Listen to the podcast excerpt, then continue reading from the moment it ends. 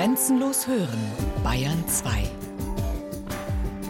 Radiowissen. Montag bis Freitag die ganze Welt des Wissens. Kurz nach 9 Uhr und 15 Uhr.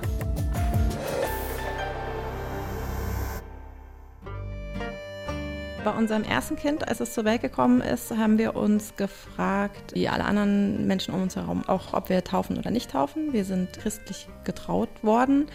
Wobei das da schon so die Frage war, ob wir uns nicht vielleicht auch frei trauen lassen, weil äh, mein Mann mehr oder weniger konfessionslos aufgewachsen ist und für ihn war das irgendwie einfach auch fremd, ein Stück weit. Claudia und ihr Mann haben sich dafür entschieden, ihr Kind nicht taufen zu lassen.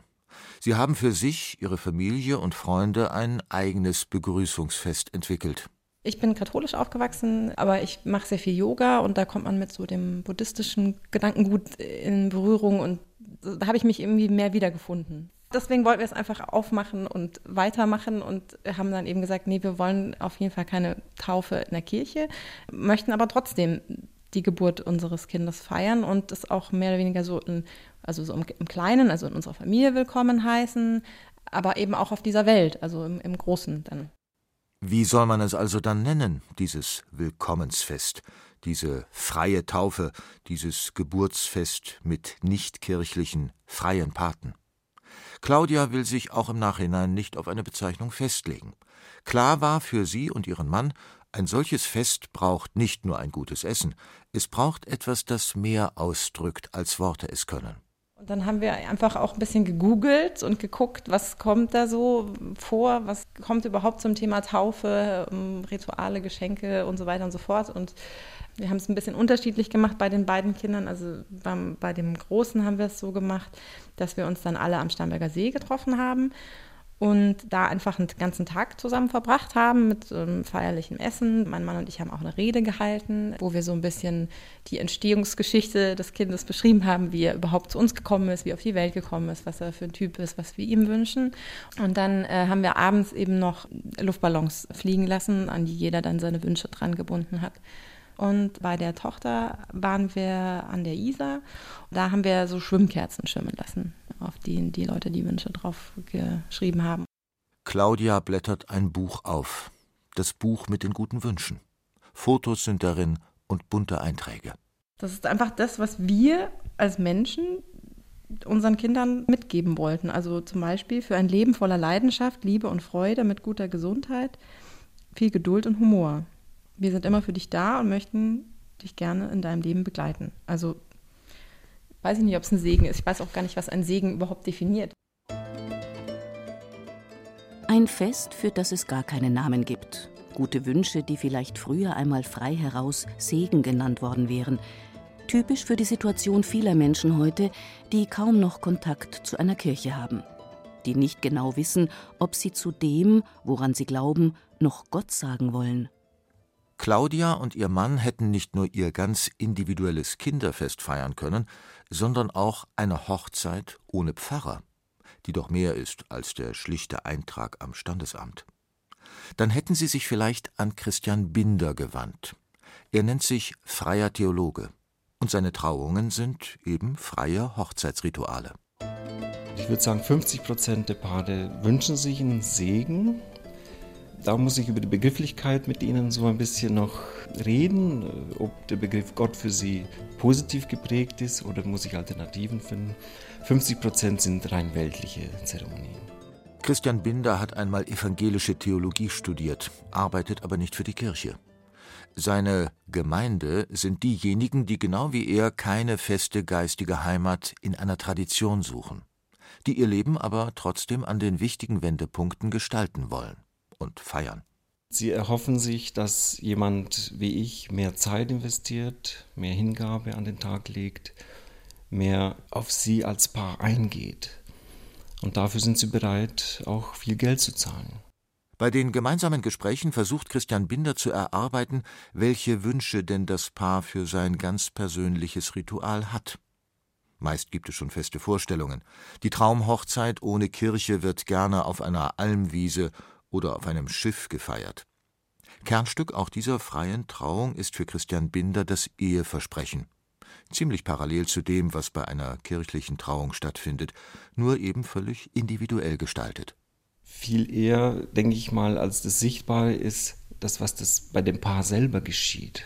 Und das ist das persönliche Eheversprechen, das sie auch selber formulieren, sich sagen, es aussprechen, auch sehr individuell. Ich ermutige sie, eigene Worte zu finden, nicht irgendwo was abzuschreiben und das dann wiederzugeben, vorzulesen, sondern sehr individuell, sehr authentisch rüberzubringen. Natürlich coache ich sie, berate ich sie im Vorfeld, damit sie da ungezwungen locker das machen können.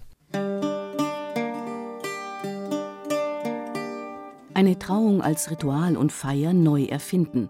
Das müssen nicht nur Kirchenferne, sondern auch Schwule und Lesben oder Partner, die aus unterschiedlichen Religionen kommen. Muslimisch-katholische Hochzeiten sind nicht vorgesehen. Muslimisch-evangelische Feiern werden erst vorsichtig erprobt. Bei Christian Binder ist alles möglich. Seine Richtschnur ist kein Dogma, sondern ein Gefühl. Ich versuche Ihnen rüberzubringen, dass Feste, dass Feiern generell etwas sehr Wichtiges, etwas Sinnstiftendes, etwas Kraft- und Mutmachendes ist. Der Markt bestimmt Angebot und Nachfrage. So ist es eben auch auf dem Markt der Religionen im 21. Jahrhundert. Die Kirchen sind große Schiffe, sie brauchen oft Jahrzehnte zum Umsteuern. Freie Theologen, freie Redner sind da schneller. Sie sind deswegen nicht unbedingt ungläubig, sie sagen nur für jeden das, was er braucht.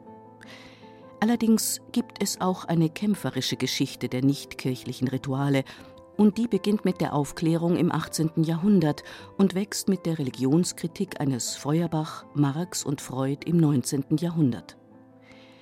Die ganze Fragestellung nach nichtkirchlichen Ritualen entzündete sich damals nicht an Geburt oder Hochzeit, sondern beim Todesfall. Was sagt man angesichts des Todes, wenn man keinen Gott mehr hat und an kein Leben nach dem Tod mehr glaubt? Wie begräbt man einen Menschen, der sich bewusst gegen eine Kirchenzugehörigkeit entschieden hat? Mitte des 19. Jahrhunderts haben sich dazu verschiedene freigeistige Vereine gegründet. Die Arbeiterbewegung und der Kommunismus haben sie gefördert sichtbarer Ausdruck für eine freigeistige antikirchliche Haltung war die Einäscherung, kirchlicherseits bis weit ins 20. Jahrhundert hinein verpönt. 1878 wurde das erste Krematorium in Gotha eröffnet, entwickelt vom Großindustriellen Friedrich Siemens. Und statt Pfarrer fanden sich freie Trauerredner. Diese zunächst individuellen Glaubenskriege wurden im 20. Jahrhundert politisch. Bestes Beispiel ist die Jugendweihe, das säkulare Gegenstück zu Konfirmation und Firmung, ein Ritual zum Erwachsenwerden. Jugendweihen wurden zunächst zu Beginn des 20. Jahrhunderts in den proletarischen Freidenkerbünden der Arbeiterparteien und der Gewerkschaften gefeiert. Von den Nationalsozialisten wurde das Ritual dann umgedeutet zur mehr oder minder verpflichtenden Jugendleite mit dem Ziel, religiöse Rituale vollends zu unterdrücken. So war es auch in der DDR. In Moskau wurde festgelegt, dass in der Deutschen Demokratischen Republik Jugendliche mit 14 zur Jugendweihe gehen sollten. Wer es nicht tat, sondern sich lieber konfirmieren ließ, musste im weiteren Leben mit staatlichen Sanktionen rechnen.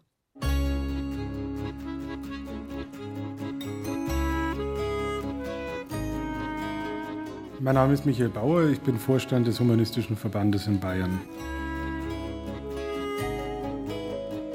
In der Tradition früherer Freidenkerbünde sieht sich der Humanistische Verband, der sich 1993 gegründet hat. Hier läuft alles komplett ohne Gott. Stattdessen beruft man sich auf die Tradition der Aufklärung und des Humanismus, will also eine Menschlichkeit stärken, die ohne Transzendenz auskommt. Der Humanistische Verband bildet unter anderem Trauerredner aus, die eine ganz und gar säkulare Bestattung leiten sollen. Momentan, sagt Michael Bauer, wächst die Nachfrage nach solchen säkularen Bestattungen. Freie Sprecher sind gesucht.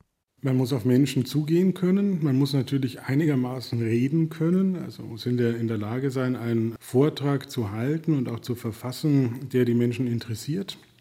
Meistens äh, sind es akademisch ausgebildete Menschen, oft mit einem philosophischen oder literarischen Hintergrund.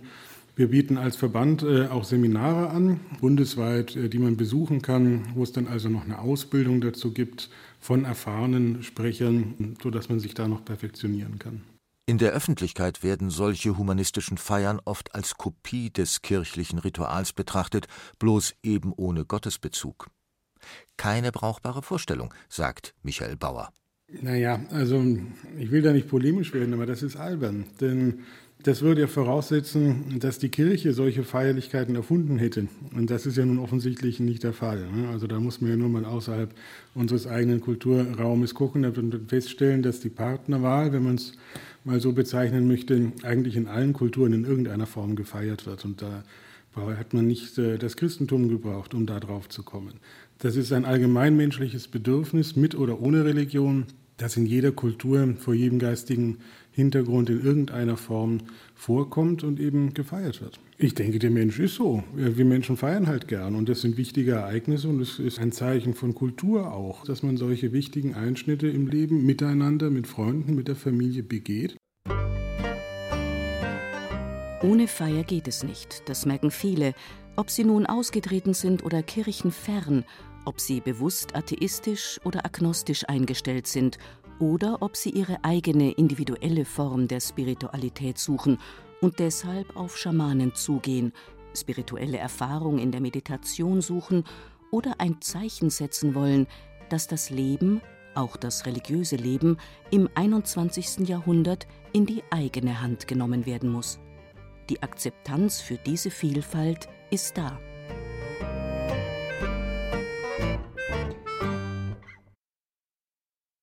Sie hörten Freie Rituale, Orientierung ohne Glauben von Matthias Morgenroth. Es sprachen Ruth Geiersberger und Andreas Neumann. Technik Adele Kurzil. Regie Sabine Kienhöfer. Eine Sendung von Radio Wissen.